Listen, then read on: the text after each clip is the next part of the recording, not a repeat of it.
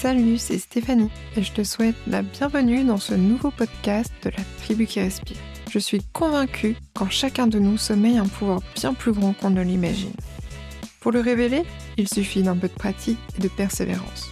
Alors, à chaque podcast, à travers des conversations intimes, on aborde les domaines de la santé mentale et du développement personnel.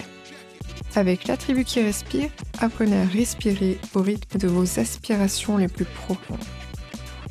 Et si vous ressentez l'appel à aller encore plus loin, à vous engager davantage dans ce voyage de transformation, je vous invite à visiter latribuquirespire.com. Découvrez les accompagnements conçus pour vous soutenir, vous inspirer et vous élever. Installez-vous confortablement, respirez profondément et je vous souhaite une bonne écoute. Hello tout le monde, j'espère que vous allez bien. Cette semaine, j'ai lancé une nouvelle série de posts sur Instagram qui a notamment pour but de décrypter des scènes de mon quotidien et de montrer les outils que je peux utiliser pour comprendre mes émotions et mes réactions. Dans ce premier post, j'évoque un moment de vie avec mon fils, un de ces instants où l'on se retrouve face à nos propres limites à nos réactions spontanées et loin de l'idéal que l'ont été imaginées. Pour vous contextualiser, mon fils a, dans un élan créatif, transformé le siège de notre voiture en toile d'artiste armée d'une simple craie. Face à son œuvre, j'ai réagi non pas avec sagesse et la patience que j'aurais souhaité, mais avec une explosion d'émotions. Dans ce poste, je partage en détail la pensée qui m'a traversé l'esprit, la croyance enfouie en moi, l'émotion intense que j'ai éprouvée, ainsi que d'autres facteurs contributifs tels que le manque de sommeil et mon mal de tête ce soir-là. Ces éléments qui expliquent pourquoi, au lieu de lui exprimer calmement mon désaccord, de lui rappeler qu'il peut utiliser la craie sur un tableau, de souligner que cela endommage la voiture et qu'il nous faudra du temps pour nettoyer, et que s'il recommence, il devra me donner la craie, j'ai explosé. J'ai dit non, des mots durs ont été dits et je lui ai arraché des mains la craie. Alors, même qu'il n'y avait finalement pas de danger de mort, qu'il exprimait simplement sa créativité sur le mauvais support, et qu'on pouvait finalement régler les choses de façon beaucoup plus saine et respectueuse. Pourquoi je vous raconte ça pour débuter ce podcast? Car une personne a réagi à ce poste et m'a répondu On n'est pas des ordinateurs dénués d'émotions, Comment leur demander de ressentir leurs émotions, de les laisser s'exprimer et de vivre pleinement en leur montrant l'exemple d'une mer d'huile en toutes circonstances? Bien évidemment, je lui ai répondu, mais ce format concis d'Instagram ne se prête pas à une explication détaillée, parce que, évidemment, j'ai ressenti cette colère qui montait en moi. C'est d'ailleurs pour cela que j'ai mentionné dans le post que je me suis dit dans ma tête, allez, réponds calmement, rien n'est une urgence, mais le flot de mon émotion est sorti presque instantanément. Et bien sûr, mon fils a vu que j'étais en colère avant d'exploser. Mais est-ce à dire que sous prétexte qu'une émotion doit être exprimée, elle doit l'être n'importe comment? Sommes-nous tellement habitués à mal nous parler que cela doit devenir la norme? Dois-je laisser mon émotion s'exprimer au détriment du respect que j'ai pour mon fils et pour moi-même? Car c'est aussi de cela qu'il s'agit. Dans ces moments-là, je subis mon émotion, je ne me reconnais pas, et cela me fait mal dans mes tripes. Et bien sûr, la culpabilité suit. Je crois fermement que le domaine des émotions est à la fois complexe et fascinant, méritant toute notre attention. Et quelque part, merci à cette personne d'avoir relancé ce sujet des émotions, puisque on devait aborder ça dans le podcast du jour, et je trouvais que c'était une bonne entrée en matière. La première notion qu'il est important de comprendre avant même de parler purement des émotions, c'est de notre capacité émotionnelle. On dit souvent Ah, c'est la goutte d'eau qui a fait déborder le vase. Le vase a une capacité qui est limitée. Si on le remplit trop, il déborde. Ce vase, c'est notre capacité émotionnelle, c'est une jauge en quelque sorte.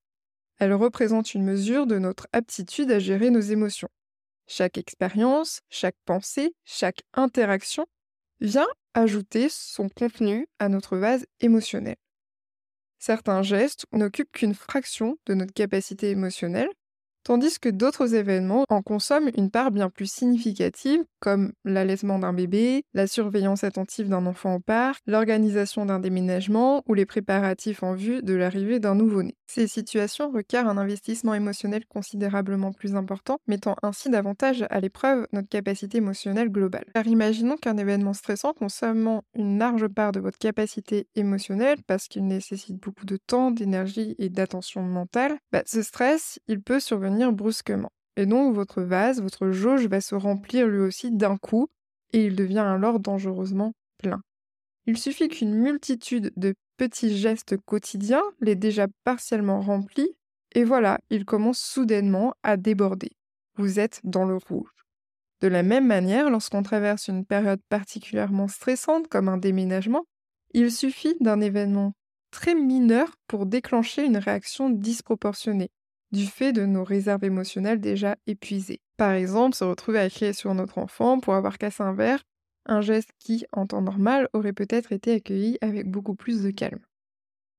En gros, si notre vase est plein, nous réagissons de manière moins rationnelle et nos émotions sont plus exacerbées. Le simple fait de prendre conscience que notre jauge est bien remplie peut nous aider à mieux nous réguler. Et vous allez voir que mieux se réguler ne veut pas dire ignorer nos émotions ou les enfouir et ne les montrer à personne. Mais avant, comment fait-on pour identifier que l'on est sur le point de basculer dans le rouge? Vous êtes déjà dans l'orange si vos pensées sont moins rationnelles, vous vous montrez plus irritable, vos émotions sont exacerbées, vous avez le sentiment d'être submergé, vous ressentez des tensions dans le corps, vous avez une baisse d'énergie, vous avez des pensées négatives, votre sommeil est perturbé, euh, ou alors vous n'arrivez pas à vous concentrer sur une tâche habituelle, ou vous vous sentez piégé dans une situation. Il existe de nombreux autres signaux et il est crucial que vous vous analysiez pour comprendre vos propres réactions afin de comprendre comment euh, vous vous sentez lorsque vous êtes calme et donc dans le vert et lorsque vous êtes dans le orange parce que finalement dans le rouge, bah, il est déjà trop tard. Prendre la conscience de la capacité émotionnelle dont on dispose peut grandement éclairer la compréhension de nos émotions. Je reprends l'exemple où vous vous seriez emporté contre votre enfant parce qu'il a cassé son verre. Un comportement inhabituel pour vous parce qu'il s'agit juste d'un geste maladroit d'un enfant en apprentissage et vous le savez. Notons au passage qu'on ne réprimande généralement pas un adulte dans la même situation. Bref.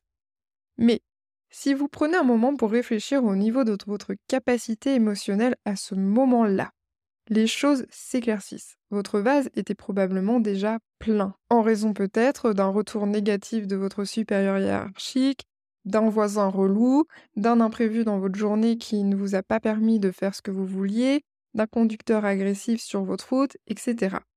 Rendant votre réaction un petit accident disproportionné.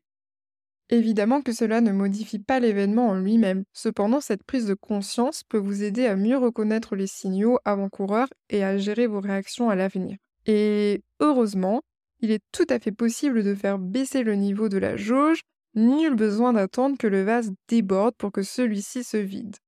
Un peu. il y a trois actions que vous pouvez mettre en place, notamment premièrement prioriser et éliminer l'inutile, Prenez le temps de réévaluer vos engagements et responsabilités en faisant ce tri. Vous pouvez alléger votre charge émotionnelle en vous délestant des tâches finalement superflues ou moins prioritaires. Il faut aussi apprendre à dire non. Alors je sais, c'est plus facile à dire qu'à faire, mais dire non est essentiel pour préserver votre espace émotionnel. Refusez les demandes ou engagements supplémentaires qui ne vous servent pas ou qui dépasse vos limites vous permet de maintenir votre vase à niveau gérable. Et enfin, prendre soin de soi, c'est-à-dire vous accorder du temps pour des activités qui vous ressourcent et vous apportent de la joie, que ce soit de la lecture, du sport, de la méditation ou toute autre activité qui vous fait du bien. Penser à soi est crucial pour maintenir une bonne santé émotionnelle et éviter le débordement. Et encore une fois, ici, le but n'est pas de se débarrasser de ces émotions, il est uniquement question de les nommer et d'identifier les facteurs qui les provoquent. Elles sont trop importantes pour mériter d'être rejetées. Et évidemment que toutes les émotions sont valides. Toutes. Mais elles sont là pour nous signaler des choses. Ai-je envie de les écouter ou de passer vite à autre chose une fois que j'ai explosé? Ce n'est pas pour rien si elles sont avec nous toute notre vie, influençant nos choix et nos directions. Elles sont essentielles et nous aident par exemple à reconnaître un danger. Et évidemment que ressentir des émotions nous rend humains. Bon, à force de dérouler ma pensée, je risque de passer à côté de l'essentiel. Finalement, qu'est-ce qu'une émotion au fond? Il est important de comprendre qu'une émotion n'est pas seulement un phénomène mental. Elle prend racine dans notre corps, souvent se manifestant en premier lieu par des signes physiques, une boule dans la gorge, un nœud dans l'estomac, des épaules tendues. Et notre corps et notre cerveau travaillent de concert. Le cerveau interprète les sensations corporelles et à son tour peut générer des réactions physiques pour signaler un besoin ou une réaction. Il est démontré que prendre conscience de nos émotions, les nommer précisément et comprendre leur signification nous aide à mieux analyser les situations et à agir de manière plus adaptée. Les exercices et outils que j'emploie et recommande n'ont donc absolument pas pour objectif de réprimer les émotions au risque de toute façon qu'elles ressurgissent de manière inopinée. Bien au contraire, l'objectif est plutôt de savoir les gérer, les exprimer, pour qu'elles ne bloquent pas notre énergie. Parce que si l'émotion n'est pas exprimée, si elle est refoulée, elle va se répéter sans cesse dans des situations similaires. Le problème, c'est que souvent, on ne sait pas exprimer et gérer une émotion. En tout cas, pas de façon alignée avec soi on va avoir tendance à manger, boire de l'alcool, prendre des calmants, consommer de la drogue, regarder un film, une série, YouTube, les réseaux sociaux, ou encore dormir, prendre un bain pour essayer de se détendre, passer son temps au travail, faire le ménage, pleurer, crier, faire du sport, vider son sac, ou l'ignorer. Et dans ces solutions, les plus problématiques sont évidemment celles où les émotions sont refoulées ou ignorées. Je me répète, mais c'est vraiment important de comprendre ça. Par exemple, se plonger dans le visionnage de séries pour les éluder ou dormir pour ne rien ressentir, c'est vraiment le plus problématique. Il est souvent dit que le refoulement émotionnel peut avoir des conséquences extrêmes comme contribuer au développement de maladies graves, le cancer étant parfois cité comme l'ultime manifestation des émotions longtemps réprimées. Ces émotions souvent enfouies depuis l'enfance peuvent finir par affecter profondément notre système. Il est donc intéressant de comprendre les raisons pour lesquelles nous avons tendance à rejeter nos émotions vu l'impact que ça pourrait avoir sur euh, notre corps et notre mental. Déjà, dès l'enfance, beaucoup sont confrontés à une forme d'oppression émotionnelle. On nous dit que notre douleur n'est pas réelle, ce n'est rien, tu n'as pas mal. Allez, hop, on passe vite à autre chose, ou encore qu'il ne faut pas être triste, Allez, c'est pas grave, ne sois pas triste, ou qu'il faut modérer notre enthousiasme. Arrête d'être si excité, calme-toi, t'es insupportable. Ces messages nous conditionnent à réprimer nos émotions dès le plus jeune âge. Sur le plan sociétal aussi, l'expression des émotions est souvent perçue négativement, à l'instar des maladies mentales. Cette vision contribue à un climat où l'expression sincère des émotions bah, est découragée. Et résultat, la honte liée à nos émotions est si profonde que nous finissons par les mépriser. Des pensées telles que Oh, c'est lamentable de me sentir triste pour ça ou J'ai juste besoin de me secouer un peu illustrent ce dénigrement de nos propres sentiments. On voit alors l'expression des émotions comme un signe de faiblesse, de stupidité ou de manque de volonté. On se reproche ainsi de les éprouver et on les dit. Les étapes que j'aime donc réaliser a posteriori quand l'émotion jaillit de façon, on va dire, entre guillemets, non contrôlée, c'est euh, premièrement, j'identifie le déclencheur. Qu'est-ce qui s'est passé? Qu'est-ce qui a fait que j'ai réagi comme ça? Je regarde l'émotion que j'ai ressentie, je note mes pensées automatiques, et si je ne l'ai pas vu venir, j'observe comment était ma jauge émotionnelle. Et puis, j'identifie les causes. Qu'est-ce qui a provoqué cette émotion? Est-ce que c'est un trauma? Est-ce que c'est un besoin non fondamental qui n'était pas répondu? Est-ce que mon vase était plein? Etc. J'observe le résultat et j'observe ma réaction, sans jugement. Et enfin, j'essaye d'exprimer mon ou mes émotions de façon plus saine. En version courte, ça veut dire quoi? Ça veut dire qu'une fois mes émotions identifiées, j'accepte la responsabilité de ce que j'ai vécu. Car c'est moi qui crée mes émotions selon ma réalité et non la réalité.